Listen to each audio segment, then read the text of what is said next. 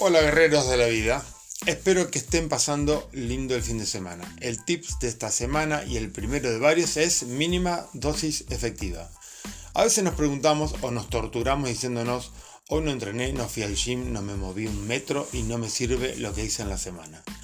Igual que un medicamento tiene una dosis efectiva que por debajo de ella no tiene efecto y si es más perjudica, es en el ejercicio bastante parecido. Las investigaciones y mi experiencia coinciden cuanto es lo mínimo para mantenerse y hasta evolucionar en el entrenamiento de fuerza.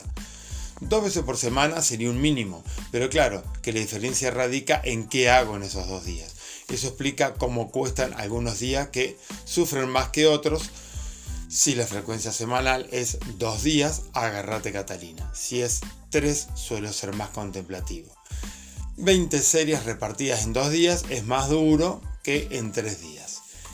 En entrenamiento cardiovascular, para obtener efectos positivos para la salud, sabemos que 10.000 pasos es muy bueno, pero el mínimo es entre 3.500 y 4.500. No es tanto.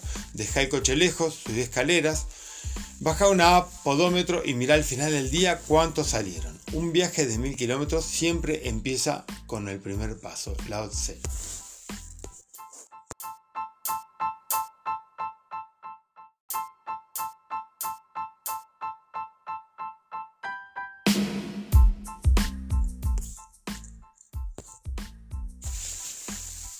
Hola guerreros de la vida, espero que estén pasando lindo el fin de semana. El tips de esta semana y el primero de varios es mínima dosis efectiva.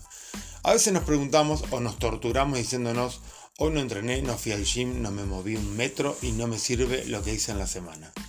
Igual que un medicamento tiene una dosis efectiva que por debajo de ella no tiene efecto y si es más perjudica, es en el ejercicio bastante parecido.